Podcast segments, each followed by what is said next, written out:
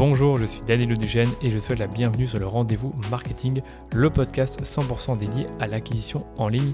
Qu'elle se fasse via les médias sociaux, la publicité en ligne ou le contenu, vous trouverez sur ce podcast des astuces, des bonnes pratiques et des stratégies déjà appliquées par des consultants spécialisés, agences et marques à succès pour booster votre acquisition.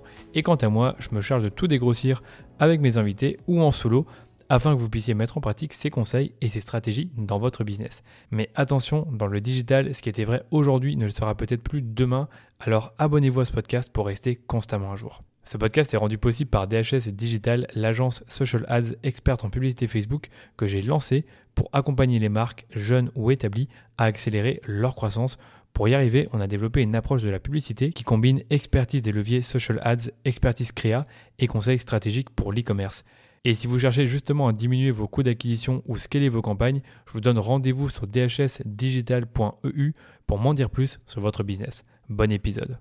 Comment structurer et piloter un compte qui dépense plus de 50 000 euros par mois sur Facebook Ads C'est la question à laquelle je vais répondre dans l'épisode du jour. Alors je vais pas vous mentir, des comptes qui dépensent ces sommes-là, voire plus, on n'en voit pas des tonnes. Ils sont plus rares sur le marché, mais on en a eu quelques-uns chez DHS, ce qui nous a permis de récolter quelques apprentissages intéressants sur leur structure et je compte bien vous les partager dans ce podcast. Et je vais commencer par le premier apprentissage sur les comptes qui dépensent plus de 50 000 euros par mois sur Facebook. C'est que ces comptes-là, en fait, contiennent beaucoup de campagnes. Il faut savoir qu'une entreprise qui dépense un tel budget sur Facebook génère plusieurs millions d'euros de CA par an. Et généralement, pas avec un seul produit ou un seul persona. Ce qui fait que la structure du compte doit donc s'adapter à cette problématique. Je vais vous donner trois exemples pour des marques qu'on a accompagnées. Donc, une marque de chaussures qui a développé une gamme pour l'homme et la femme, mais qui a également développé une gamme de maroquinerie. Une marque de culottes menstruelles qui a développé plusieurs gammes de produits pour différents besoins. Ou encore une marque de compléments alimentaires qui vend différents types de compléments pour différents objectifs. Donc, par exemple, la musculation, la santé, préserver ses articulations et j'en passe. Et donc, on finit par avoir plusieurs campagnes d'acquisition pour ces différentes gammes et ces différentes offres qui vont généralement toucher des personas différents. On peut également avoir des campagnes par persona, ce qui fait que bah, clairement quand on a des comptes comme ceux-ci qui dépensent autant d'argent et qui font autant de chiffre d'affaires sur différentes verticales de produits et différents personas, naturellement on aura plus de campagnes. Et ce n'est pas tout, chaque campagne performante finit par avoir sa campagne Advantage Plus dédiée. Alors c'est vrai que avant 2022, c'est pas quelque chose qu'on faisait, mais depuis qu'Advantage Plus est né, eh ben, clairement, on utilise cette campagne-là pour scaler nos comptes. Donc concrètement, quand on a une campagne qui marche bien, on va la dupliquer et créer une campagne Advantage Plus dédiée. Donc admettons que je performe plutôt bien sur la gamme de produits sac à main de la marque, eh bien je pourrais créer une campagne Advantage Plus Shopping dédiée au sac à main avec mes meilleurs créas. Et rappelez-vous, ce dont j'ai déjà parlé dans le précédent épisode, c'est que la campagne Advantage Plus Shopping est une campagne d'accélération. C'est-à-dire c'est une campagne qu'on va utiliser pour accélérer sur des publicités qui ont déjà montré un potentiel de croissance. Ce qui fait que pour certains comptes, on se retrouve avec plus de 15 campagnes parce que imaginez qu'on ait 3 ou 4 campagnes pour ben, les différentes gammes ou les différents personas, qu'on a en plus une campagne de retargeting et les campagnes de rétention, et qu'en plus de ça, on rajoute à ces campagnes par gamme des campagnes Advantage Plus Shopping dédiées, ben, ça fait qu'on multiplie en fait le nombre de campagnes. Alors quand je vous dis ça, ça paraît totalement fou puisqu'on peut imaginer qu'il y aura des chevauchements entre les audiences, mais c'est pourtant ce qui marche, donc c'est-à-dire le scaling horizontal qui est de multiplier le nombre de campagnes pour pouvoir augmenter les budgets. Par contre, l'inverse est plus rare. C'est-à-dire que quand vous dépensez beaucoup d'argent sur Meta, généralement, vous avez beaucoup de campagnes et c'est rare de s'en sortir, on va dire, avec seulement une ou deux campagnes. Certains y arrivent peut-être, mais nous, en tout cas, pour les comptes qu'on a gérés qui dépensent plus de 50 000 euros par mois sur Facebook, eh bien, on finit par accumuler le nombre de campagnes et plus on dépense généralement, plus en fait on va augmenter le nombre de campagnes parce que je le répète, on va avoir des campagnes par gamme, par produit, par persona ou même par offre et également des campagnes de test qu'on finit par scaler parce qu'elles fonctionnent bien. Donc vraiment beaucoup de campagnes qui tournent sur ces comptes-là. Et si je passe maintenant au deuxième apprentissage, on va plutôt descendre dans euh, le niveau campagne, on va descendre au niveau des audiences. Ben, ce qui est bien quand on a des comptes qui dépensent autant d'argent, c'est que on n'a pas forcément besoin de multiplier les audiences par campagne. Et oui, c'est pas parce qu'un compte comporte une dizaine de campagnes qu'elles contiennent elles aussi des dizaines d'audiences. Donc ce qui est commun entre les petits et les grands comptes, c'est le nombre d'audiences par campagne. Donc c'est-à-dire que pour un compte qui dépense beaucoup d'argent, on a très rarement plus de trois audiences par campagne. Par contre, la différence entre un gros compte et un plus petit, c'est que les gros comptes ont pratiquement tous des audiences très larges. Donc je vais vous en donner euh, trois. Donc on a bien sûr les audiences similaires à plus de 5%. Donc vraiment l'idée c'est d'avoir un truc qui est assez large euh, dès le départ. Le ciblage large, donc c'est-à-dire le ciblage sociodémographique sans centre d'intérêt ou comportement. Et enfin ce qu'on appelle nous les intérêts génériques. Donc c'est des intérêts qui vont être assez larges et qui vont euh, permettre de cibler une grande partie de la population. Donc je vous en donne quelques-uns qu'on a pu utiliser pour nos clients. Je pense à alimentation saine, je pense à chaussures, fitness et bien-être, lingerie. C'est des intérêts, à chaque fois que vous les regardez, vous avez euh, plusieurs euh, centaines de millions de personnes qui sont euh, concernées. Donc inévitablement, bah, quand on cible cette audience-là sur la France, par exemple, on aura plusieurs millions de personnes qui vont être dans l'audience.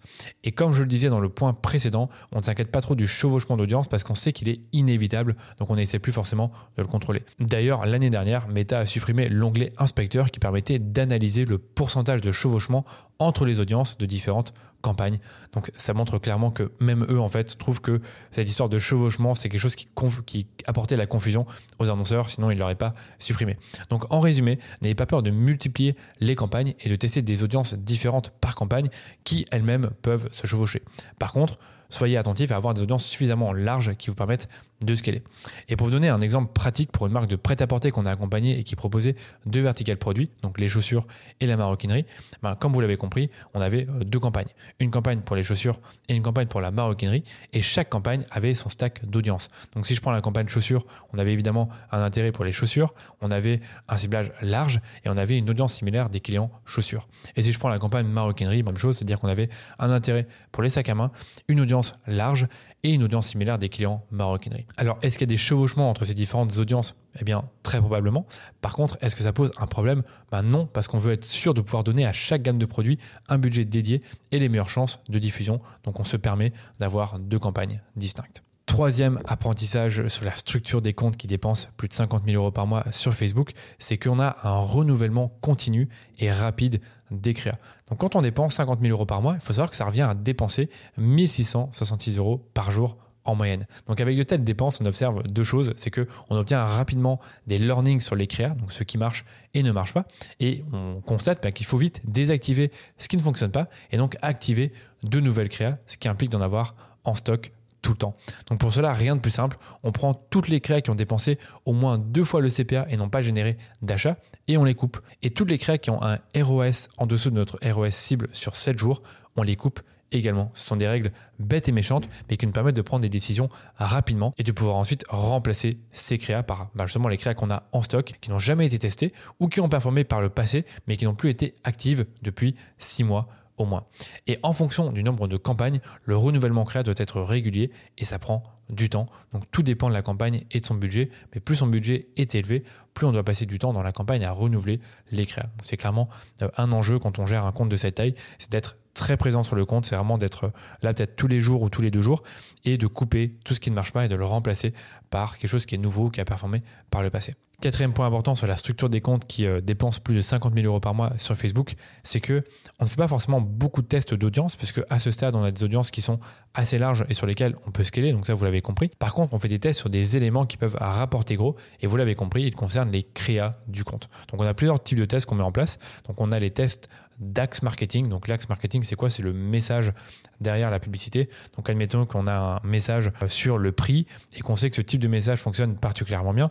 Eh bien, ce qu'on va essayer de faire, c'est de décliner au maximum ce message, donc c'est-à-dire le décliner au travers de différents concepts. Donc par exemple, décliner le message euh, prix avec le concept nous VSE ou alors avec le concept de note iPhone ou de problème solution. Donc l'idée, c'est vraiment de prendre un message et de faire en sorte de, démultiplier son impact en démultipliant le nombre de formats et de concepts qui exploitent ce message. Et on va également itérer sur les créas best performer. Donc là, c'est un tout petit peu différent que les déclinaisons que je vous ai parlé avec les axes. C'est que on prend un format qui a bien marché et on va itérer légèrement sur ce format. C'est-à-dire qu'on va itérer par exemple sur le call to action, sur euh, la, la tagline. On peut également itérer sur le fond de l'image ou sur le profil sociodémographique qui est présenté dans le visuel ou dans la vidéo. Donc l'idée, c'est vraiment de faire une itération qui est légère, qui prend pas beaucoup de temps, mais qui peut euh, faire évoluer encore la performance de la créa. Et on va également tester les landing pages. Donc typiquement, on va tester euh, des pages produits contre des pages collection ou encore une landing page dédiée euh, à un produit bah, qu'on souhaite pousser. Donc là, l'idée, c'est vraiment d'avoir une campagne qui va être dédiée à ce type de test. Donc c'est-à-dire tester des landing pages. Donc on va avoir dans ce cas-là, dans la campagne, on aurait deux ad sets, un premier ensemble de publicité avec la landing page A et un deuxième ensemble de publicité avec la landing page B. Donc l'idée c'est que on garde exactement les mêmes publicités. La seule chose qui change entre nos différents ensembles, c'est la landing page. Mais bon, je propose de ne pas trop rentrer dans les détails aujourd'hui parce que je fais un épisode dédié à ce sujet dans les semaines qui arrivent.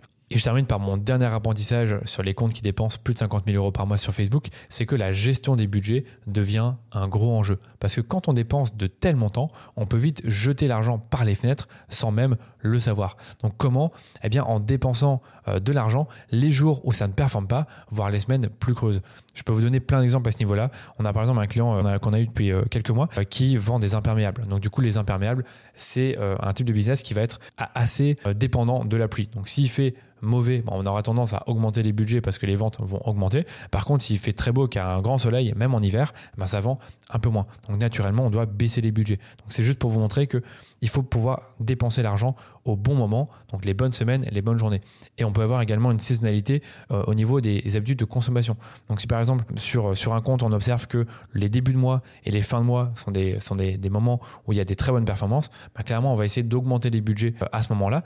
Et par contre si on sait que euh, je sais entre le 15 et le 20 du mois les performances sont généralement mauvaises, eh bien on va dépenser moins d'argent puisqu'on sait qu'on va déjà dépenser plus d'argent au début et au milieu du mois. Donc en gros, on va pas avoir une, répartition linéaire du budget, donc c'est-à-dire mettre exactement le même budget chaque jour. On va faire varier les budgets en fonction de la saisonnalité euh, dans le mois ou dans la semaine. Et un autre point important, c'est la gestion des budgets entre les différentes campagnes. Donc si une campagne performe mieux qu'une autre, on aura tendance à diminuer le budget des campagnes moins performantes pour mettre ce budget sur les campagnes les plus performante. Donc chez DHS Digital, on appelle ça faire du trading et c'est quelque chose que l'on fait une à deux fois par semaine pour les comptes de cette taille. Et voilà pour cet épisode. Moi, je pense que maintenant vous avez toutes les clés pour structurer et piloter un compte qui dépense plus de 50 000 euros par mois sur Meta. Et bien évidemment, si vous êtes dans une logique de scale sur Meta et que vous cherchez à vous faire accompagner pour dépenser plus de 1000 euros par jour sur la plateforme, contactez-moi pour un diagnostic gratuit de votre compte.